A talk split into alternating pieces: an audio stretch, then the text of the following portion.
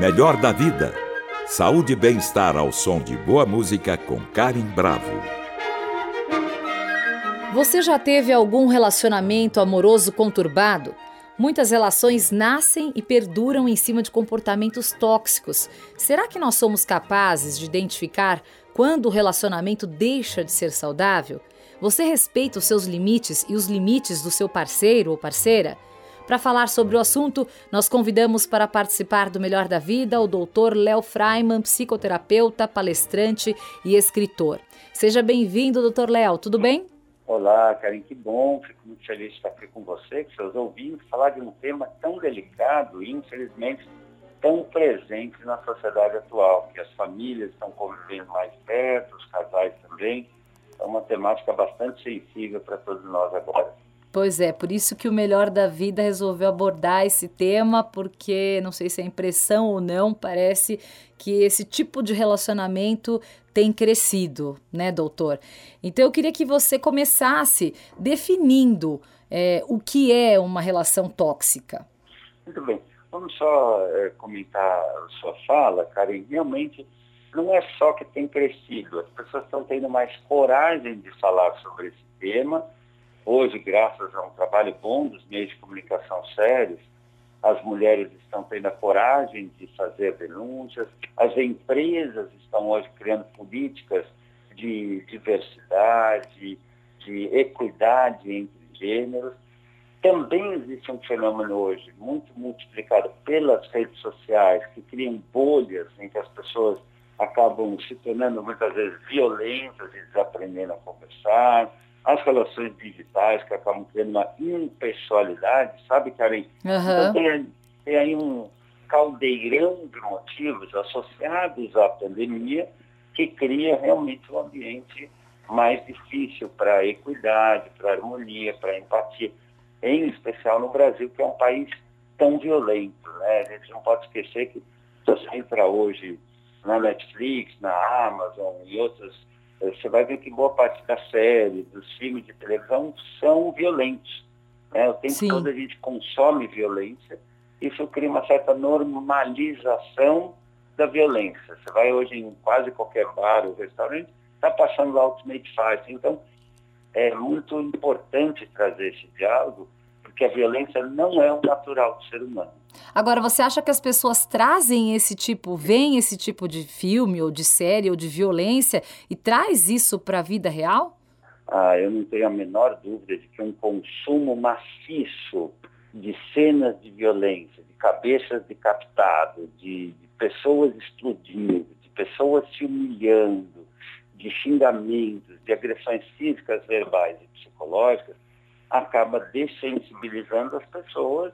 Eu tenho a convicção de que o consumo exagerado, massivo que hoje existe de mídias violentas, é só você olhar os games que mais vendem, as, os filmes que mais geram cartaz, é, os programas televisivos mais vistos, eles estão recheados de violência. Isso acaba criando uma ideia de que é normal pisar no outro, maltratar o outro, ser insensível ao outro, então, eu vejo que a gente tem aqui uma necessidade muito séria de entender-se que brincadeira, por exemplo, é quando é bom para os dois, senão é bullying. Uhum. De que ironia, descaso, menosprezo são atitudes tóxicas que fazem mal para o outro. É preciso falar sobre isso, por isso que eu fiquei muito feliz de poder participar dessa pauta, porque muita gente hoje sofre silenciosamente, Muitos filhos se cortam por se sentirem invisíveis em famílias tóxicas. E, infelizmente, Karen, existe abuso, existe relação tóxica de pais em relação a filhos, de filhos em relação a pais, chefes em relação aos profissionais, marido com mulher, mulher com marido. Ou seja, pode existir em qualquer faixa etária e em qualquer área da vida, sabe? Sim. Como você definiria uma relação é, efetivamente tóxica. O ciúme excessivo, a pessoa que é extremamente manipulada, a agressão verbal e física é um conjunto de fatores que definem uma relação tóxica ou às vezes só um ciúme exagerado já pode caracterizar uma, uma relação tóxica? Para a gente definir o preto, a gente define o branco. Para a gente definir o tóxico, a gente define o amor. Né? Uma definição que eu gosto muito é do psicanalista Eric Fromm, que define o amor como uma atitude baseada em quatro disposições. A disposição para conhecer o outro, a disposição para respeitar o outro, a disposição para responsabilizar-se pelo bem-estar do outro e a, e a disposição para cuidar do outro. Então, se a gente olhar, Karim, o oposto disso é tóxico. Por quê? Se eu não te conheço, eu não tenho como te cuidar. Se eu não te respeito, né, é, e em nome do meu ciúme, do meu egoísmo, da minha sensação de posse, eu fico controlando sistematicamente com quem você fala, aonde você vai, a roupa que você usa, a cor do esmalte que você usa, eu não estou te respeitando, eu não estou me responsabilizando por você. Então, é uhum. é claro que não é um ou outro gesto, um ou outro momento que caracteriza uma relação tóxica, mas Sim. a continuidade de ações, Sim. de falta de respeito, de e... falta de responsabilidade em relação ao outro. Doutor Léo, é, todos nós somos capazes de perceber que já estamos envolvidos numa relação abusiva? Infelizmente não, Karen. Muitas vezes, uma criança que cresceu num lar que tinha pais abusivos, agressivos, manipuladores, pais desprezadores, que não olham a criança ou que exigem demais da criança. Às vezes um pai que só fazia piadinha negativa com a filha, acaba deixando o coração dessa criança tão machucado que, na medida em que ela cresce, ela acaba achando que é normal ser pisada, ser desprezada, ser maltratada. E não é incomum que, quando chega no começo da vida adulta, a pessoa acabe até se relacionando, escolhendo sem perceber um marido ou uma esposa que é o mesmo padrão desse pai ou dessa mãe abusadora. E aí as uhum. coisas se perpetuam e quando a pessoa vai ver, ela já está ali aprisionada, quase que escravizada numa relação terrível, em que muitas vezes ela está ali doente, muitas vezes ela tem sonhos que ela nem pode manifestar, ela uhum. acaba ficando sempre aquém do que ela poderia ou sonharia em ser. Melhor da vida, com Karim Bravo. Hoje eu converso com o psicoterapeuta Léo Freiman sobre relacionamentos tóxicos. Agora, então, a pessoa causadora dessa relação tóxica às vezes não tem noção do seu papel. Não, muitas vezes ela não tem noção e é por isso que ela acaba aceitando situações indignas ou insalubres. Uhum. Então, muitas vezes não é que ela é boba, tonta, não gosta de si, ela não tem a menor ideia de que ela poderia viver melhor.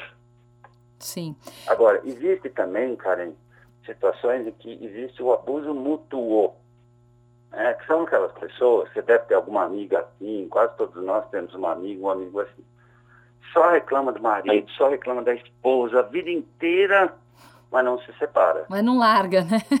Eu ia até é, te perguntar, quem que, quem que sofre mais? Se é o parceiro manipulado ou o manipulador também é, pode sofrer? Então, isso, isso em psicologia a gente chama de par antitético, é o par complementar, né? Uhum. Ó, eu te maltrato nisso e você me destrói naquilo. E porque assim vai. Não pode esquecer que isso, infelizmente, é comum, porque assim, para onde eu jogo o meu veneno? para uhum. cima do outro. Aí o outro joga o veneno para onde? Para cima de mim. Então, às vezes é aquilo, né? O marido pega no pé da mulher, fica encrencando com roupa, com acessório, com isso, com aquilo, mas aí também dentro de casa, a mulher não deixa o marido dar o banho no filho, ela que decide tudo, ela humilha ele, maltrata ele, uhum. fala mal dele para todo mundo na família. Quando vai ver, é um perde-perde, né? Sim. E como que tudo começa? Quais são os primeiros sinais de um relacionamento desse? Os primeiros comportamentos, porque a pessoa ela começa a se sentir à vontade com o outro, ela começa um relacionamento e isso obviamente vai crescendo aos poucos, né? Não é de uma hora para outra. É verdade o que você falou. Via de regra, durante o namoro, nas primeiras fases do relacionamento, as pessoas mostram o seu melhor, né? O, o Drácula não chega ali todo fantasiado com o dente sangrando de sangue para se aproximar da sua vítima. Eu digo que o, o abusador, ele é, tem um formato meio draculiano, ele, ele é sedutor, é charmoso, às vezes ele se faz de coitadinho, tem muito idoso, por exemplo, que é abusador, ele se faz de coitadinho, não sei, não consigo. Quando vai ver, manipula, invade, maltrata, humilha, ah, mas eu sou idoso, ah, mas eu nem percebi, sabe? Uhum. Então, no fundo, no fundo, voltando ao que a gente falava, toda relação que não tem uma construção voltada a cuidado, respeito, responsabilidade e o interesse em notar, olhar o outro, pode cair no perigo do abuso, sabe? Sim. E, e doutor Léo, quais são as características mais comuns das pessoas manipuladoras? Vocês, por exemplo, que têm experiência com isso, né, que, que tratam desses assuntos, vocês conseguem olhar uma pessoa e mais ou menos fazer um filme assim, hum, essa pessoa, ela tem um perfil manipulador ou não dá para perceber? Existem vários perfis de manipuladores. Você tem o, o manipulador sedutor sexual. Né? Então, assim, é aquele homem, aquela mulher que é muito atraente, muito sedutor, muito charmoso e usa da sua atratividade sexual para tirar tudo do outro. Uhum. Né? É, muitas vezes a pessoa só está ali para usar do outro e não para se relacionar. Você tem gente que eh, usa do dinheiro, usa, tem gente que usa da posição social, usa da inteligência. E tem professores abusadores, em nome do, do título, do cargo, do lugar que ocupa na universidade ou na escola, se permite humilhar o outro. Sim. Resumindo, Karen, existem inúmeras formas de um ser humano usar algo que ele tem, ou que ele é, ou uma posição, um cargo, para maltratar, para machucar, para diminuir o outro. Sim. Então nem sempre é tão explícito. Às vezes parece ó, aquele professor que é meio cheio de mania, mas o cara é o livre docente da faculdade, mas é um grosso, é um chato, é um rabugento, é um, é um ser humano desprezível. Deveria ficar pesquisando, não dando aula. Sim. Sabe, às vezes ele é brilhante com os livros, mas com as pessoas ele é um imbecil. Sim. Né? Eu uso aqui o, o termo imbecil como cuidado no estilo psicológico, ou seja, ele é fraco, ele é despreparado para lidar com gente, ele tinha que lidar com ideias nos livros e não com sala de aula, por sim, exemplo. Sim, sim. Né? E esse tipo de relação, né, qualquer relação doentia, seja professor, seja marido e mulher, seja, enfim, no trabalho, esse tipo de relação pode fazer mal tanto para a saúde mental como para a saúde física? Na prática, não existe distinção entre o mental e o físico. Tá? Ah, tá. É, se eu estou com gastrite, eu não vou pensar direito. Se eu estou com a unha encrapada, eu já não consigo me concentrar adequadamente. Uhum. Então, o físico interfere no mental. E o inverso também. Tristeza, depressão, mágoa, ressentimento, tudo isso gera, mais cedo ou mais tarde, doenças. Uhum. Hoje existem vários estudos mostrando que boa parte das nossas doenças físicas começam no cérebro, no desgosto. Você sabia que, por exemplo, o fato de sentir desgosto ou mágoa faz com que meus batimentos cardíacos fiquem fora do ritmo natural? Uhum. Eu gero radicais livres, eu diminuo minha imunidade. Então você imagina qual é o custo, né, Karen, uhum. de conviver com alguém que me despreza, que me menospreza, que me ironiza, que me põe para baixo. Mais cedo ou mais tarde, aquela doença que está no meu cérebro vai descer para o meu corpo e às vezes é tarde demais, viu? Sim. E doutor Léo, essas relações doentias, elas costumam durar pouco tempo ou não existe regra? Não, infelizmente não. Às vezes é uma vida, viu? Às vezes é uma vida que a pessoa foi tão intoxicada que ela acaba acreditando que a vida é essa, que é assim mesmo. É, existe um filósofo francês que chama Lavoisier, e ele chama de servidão voluntária. A pessoa fala assim, é, mas eu sou mulher mesmo, os homens são assim, é, mas na minha idade, ah, mas aqui na minha cidade as pessoas são assim, é, mas isso é coisa é, é minha mãe, então eu tenho que aguentar mesmo. Então, sabe, as pessoas às vezes não percebem que assim, é minha mãe, mas não é minha dona. Sim. Sabe, é meu pai, mas não é meu dono, não manda em mim. Sim. Né? Eu devo ao meu pai o respeito, mas não devo a ele a minha vida. Ele já me deu a vida. Cabe a mim Exatamente. cuidar da minha dignidade, porque vamos e convenhamos, Karen, a libertação de um abuso nunca vem do abusador para o abusado. É sempre um grito de chega, de basta, Sim. que tem que vir daquele que é o, a vítima Uhum. para aquele que é o algoz. Eu não conheço, na minha experiência de quase 30 anos no consultório, um abusador que chegou para o abusado e falou assim, olha, acho que eu cansei e tal, já tirei de você tudo, fica à vontade aí, seja feliz. Sim. Até porque o abusador também é um doente, Sim. né? Porque quem está bem, quem está com saúde, traz o bem, traz uma palavra de estímulo, quer ver o outro feliz. Claro. Né? É importante saber. O abusador, ele é tão doente ou mais quanto o abusado. O entrevistado de hoje é o psicoterapeuta Léo Freiman, que nos explica o que são os relacionamentos tóxicos. E quem está de fora, doutor Léo, deve alertar o amigo, o familiar que está vivendo uma relação não saudável, por, porque muitas vezes, como a gente falou lá atrás, às vezes a pessoa que é manipulada não percebe, mas para quem está de fora é tão nítido, né? Você acha que as pessoas que estão de fora desse tipo de, de relacionamento devem avisar ou não? Como é que a gente pode lidar? Depende do grau de Pois é. intimidade. Essa é a pergunta de um milhão de dólares, né, Karim? Porque às vezes você vai falar uma verdade, você perde a amiga, né? É, Porque às vezes é aquilo, né? A pessoa não se separa ou não toma uma posição porque não quer perder o contato com os filhos, não quer perder o dinheiro, não quer, não quer que enfrentar o que os outros vão pensar dela. Mas isso, no fundo, no fundo, são desculpinhas que a uhum, pessoa se coloca porque ela, no fundo, não acredita que merece algo melhor. E Nossa. não tem força para pagar o preço. sim, Então, o que a gente pode ajudar a pessoa é dizer, olha, você está bem? Em algum momento, é, a pessoa vai baixar a guarda, ela vai vir falar, pô, meu marido de novo, nossa, mas meu chefe toda hora. Nesta hora que a pessoa veio pedir ajuda, dizer, olha, fulano, eu realmente acredito que você merece uma situação diferente. No meu modo de entender, isso não é amor, isso é um vício. Porque, Uhum. sabe, Karen, se livrar de um vício, seja ele de cocaína, de açúcar ou esteira abusado, é exatamente a mesma coisa. Tá? É, é preciso uma luta para vencer este luto. E todos esses vícios que, que o senhor citou agora, eles têm cura? Para tudo na vida tem cura quando acontecem as seguintes condições. A pessoa tomou uma decisão, ela tem uma rede social de apoio e ela tem um profissional guiando o processo. Por quê?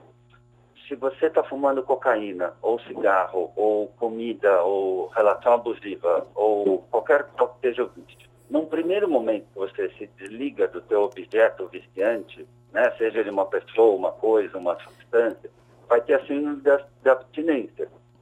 Seu cérebro vai pedir aquilo de novo. Eu quero, eu quero, eu quero, eu quero. É o que se chama da fitura. Sim. Nessa hora, ter um amigo, ter um parente, ter às vezes um líder religioso, ter um psicólogo, ter amigos, alguém que diz, não, não, não vamos para lá, vamos para aquele outro Sim. lado. Escuta, aguenta firme, conta comigo. Isso Uhum. faz muita diferença.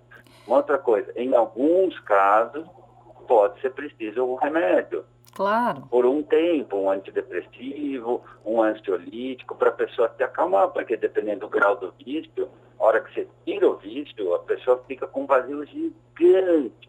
Sim. Uma outra coisa que ajuda muito é a pessoa realmente se comprometer a preencher aquele vazio com outras coisas. Sim. Então, no caso de uma separação, criar novas amizades, novas rotinas, aprender uma coisa nova, se Uhum. matricular, de repente, numa nova atividade, ou seja, não ficar ali lambendo as feridas Sim. naquela ideia errônea de que o tempo cura tudo, não necessariamente. Sim. Por isso que tem gente que se separa e 20 anos depois ainda está de luto, porque não, não viveu bem o luto. Existe Sim. uma técnica, Karen, para lidar com o luto, não é assim. Ah, o tempo não cura tudo, não. Às vezes o tempo só piora. É, eu, eu queria te perguntar, as pessoas que te procuram, né, ou vivem esse tipo de relação, quais os principais traumas apontados por quem sofre uma relação tóxica? O que, que é mais comum você ouvir no seu consultório? a descrença em si, no outro ou na vida. É terrível. É a pessoa achar que ela não merece nada melhor, então ela ficar se culpando, o que faz parte do próprio vício, né? A pessoa uhum. achar que ela precisa daquilo, então ela merece aquilo, então isso é tudo que existe. Então, é a pessoa fala assim, ah, eu só atraio o homem assim, ah, todo, todo lugar que eu vou, eu acabo sendo perseguida pelos meus chefes, meus colegas não gostam de mim. Então, assim, a pessoa não percebe o quanto ela mesma acaba criando condições para aquilo. Sim. Ela se, se coloca de vítima mesmo e não percebe a responsabilidade dela naquilo. Sim. Ah, tão ruim quanto a pessoa fala assim, ah, os homens são todos iguais, ah, hoje em dia as pessoas são ruins, ah, e aqui no Brasil não tem pessoas boas. Então, assim, a pessoa também condena, ela se relacionou com duas, três pessoas e em função dessas duas ou três, ela conclui que então as 200 milhões de outras pessoas no país são todas iguais. Sim. Ou pior ainda, né, se é que dá para ter algo pior, é a pessoa condenar a vida. Ela fala, ah, não quero mais viver, perdi o sentido, não quero tentar de novo.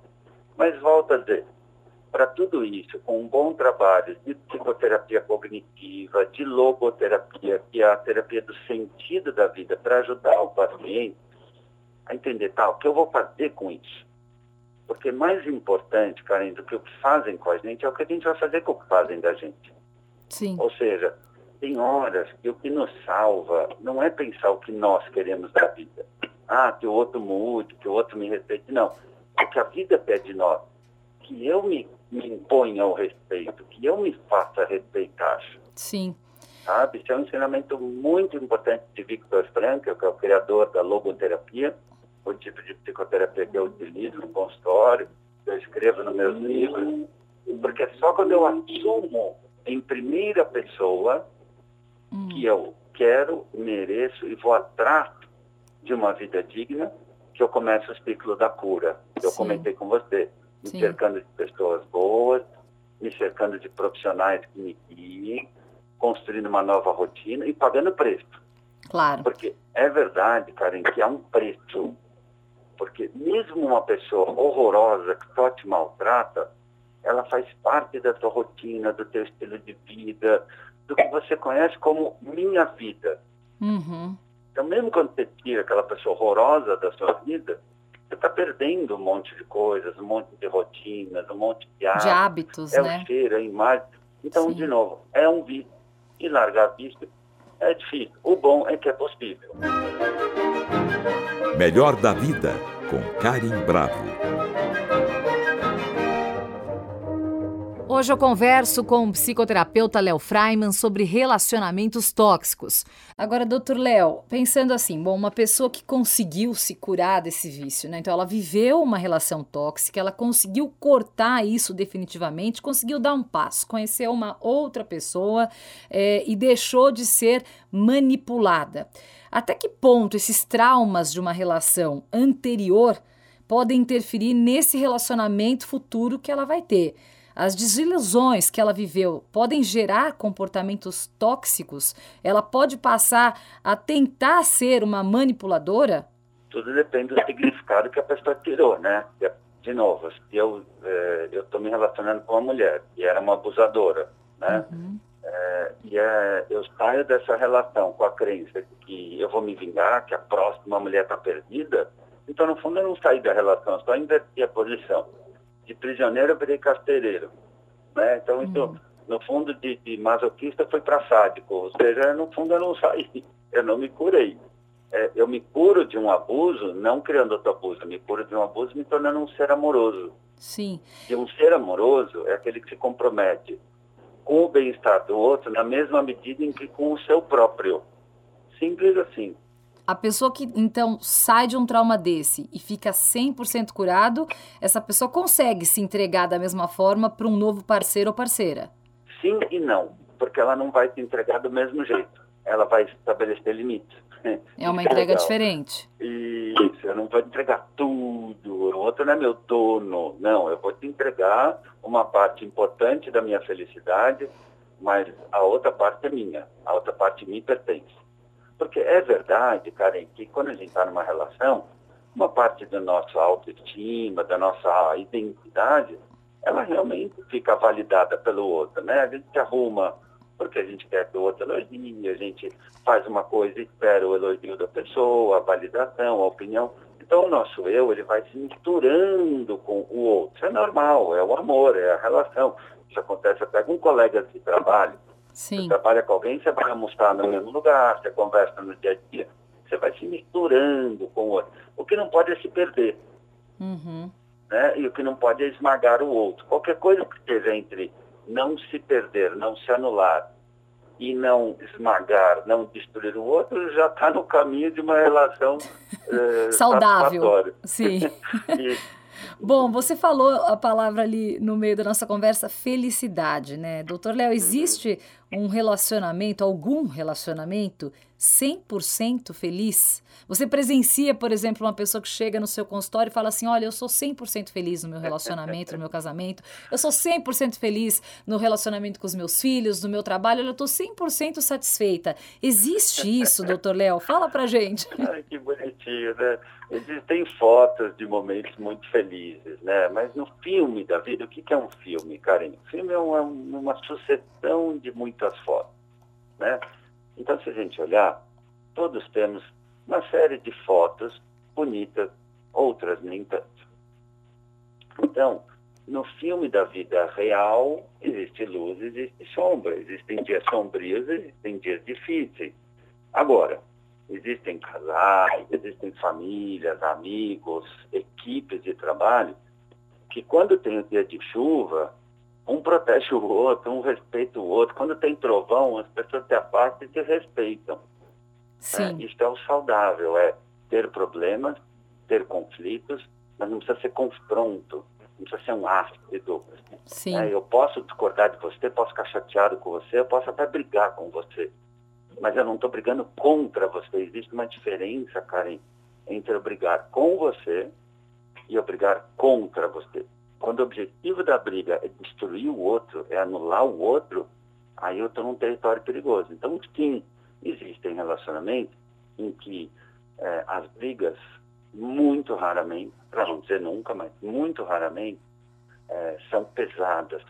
Tem faísca, tem trovão em cima da cara do outro. E mesmo quando isso acontece, a pessoa pede desculpa. A pessoa Sim. mostra um arrependimento real. Isso é um relacionamento saudável, que tem dias de sol, tem dias de chuva. Sim. Isso é a realidade. Não as é brigas na, nos filmes da Disney na comédia romântica. Sim, as Mas... brigas também são saudáveis, né? Nos fazem crescer. Diria, isso. Relacionamentos saudáveis têm brigas. A questão é como se briga. Ou seja, aquele relacionamento em que não há brigas também indica que alguma coisa está errada. Isso. Um dos maiores pesquisadores dessa temática chama-se John Gottman. Ele é autor de um livro, Sete Princípios para um Casamento Dar Certo. Ele é um dos maiores estudiosos de todos os tempos dessa temática.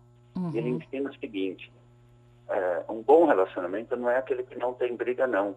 Ao contrário, a briga é sinal de que eu me importo, que eu me interesso, que eu discordo, que eu quero fazer acontecer, que eu existo. Uhum. A grande questão é não transformar a briga num transtorno. Sim. Entende? É, eu perceber que se eu pisei na bola, eu posso pedir desculpa. É uhum. entender que eu vou ter dias que o outro, de repente, não vai estar bem. Então, de novo, não é a ausência de problemas ou dificuldades, mas é a quantidade que isso acontece no dia a dia e a intensidade, ácida ou não. Sim. E o ele ciúme? Chega até a falar, ah. Ele chega até a falar, legal essa curiosidade, que numa relação satisfatória existe uma proporção de 5 para 1, um, ou seja, a cada cinco acontecimentos bacanas tem um ruim. Uhum. Ou seja, não é tão difícil, vai, Karen, é 20%. Tá bom, então, assim, não é vamos tão, aumentar, né? Não é, não é tão difícil. Então, é, é, seria melhor, por exemplo, que quando o padre casasse alguém, ele já dissesse, olha, né, uhum. é, faz o seguinte, vocês coloquem é, porta-retrato de um momento difícil, mas coloquem também já no porta-retrato um momento que vocês brigaram para lembrar que vai existir por exemplo, no casamento judaico, o casal, quando pronuncia que quer se casar, eles pisam num copo para quebrar o copo, simbolizando que, olha, vai ter momentos difíceis, vai ter situação delicada. Sim, que é a vida real. Claro. E uma pitadinha de ciúme, faz bem, ciúme na medida, faz bem pro relacionamento? Ciúme é a pimenta da feijoada. Porque ciúme nenhum, o que parece quando a pessoa não tem ciúme nenhum, não demonstra ciúme nada. Não é abandono. Que falta amor, é né? Abandono. É. Ciúme nenhum é abandono. O outro tá nem aí com você. Sim. Isso é abandono, isso é desprezo, isso é uma sensação horrorosa de que você não existe e não tem importância. Agora, de novo, como eu lido com meu ciúme, né? Sim. O quanto eu humilho o outro, é, você é uma isso, aquilo, bota o nome, é, você é isso, aquilo, é, invadir o trabalho do outro, sabe? É fazer cena na frente dos amigos. Então, assim, de novo, eu sempre falo com meus pacientes, né? Você tem direito a sentir tudo, mas você tem a responsabilidade do que você vai fazer com o que você sente. Né? Então, às vezes, a, a mulher tá triste, com o marido fazendo isso aqui, pega, liga, xinga, faz um escândalo. Opa, peraí, a tua tristeza não te autoriza a ser cruel. Isso que é muito importante a gente lembrar. Isso, claro, vale para o marido também. Porque uma dose de ciúme é importante, porque se você não se importa, não deseja, é porque você não se interessa pelo outro. Sim. Bom, papo foi ótimo. É, infelizmente chegou ao fim, nós conversamos ah. com o ah. doutor, é, tava tão bom, né? Mas o nosso tempo acabou, infelizmente. Nós conversamos com o doutor Léo Freiman, psicoterapeuta, palestrante, escritor.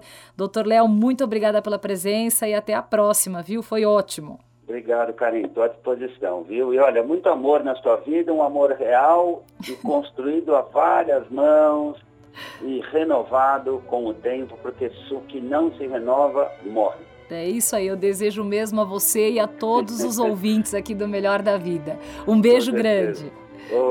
Tchau, bom. tchau. Muito obrigada pela audiência, queridos ouvintes do Melhor da Vida. Para saber mais sobre a nossa programação, acesse o Guia do Ouvinte no site da Cultura FM, www.culturafm.com.br. E para comentários e sugestões, entre em contato através da Central de Relacionamento 0 Operadora 11 2182 3222 ou em nossa página do Facebook Cultura FM Oficial. Trabalhos técnicos Douglas Santos e Ariel Novaes. Apoio de produção Gabriela Reis. Produção Viviana Morila. Melhor da vida. Saúde e bem-estar ao som de boa música com Karen Bravo. Realização Rádio Cultura de São Paulo.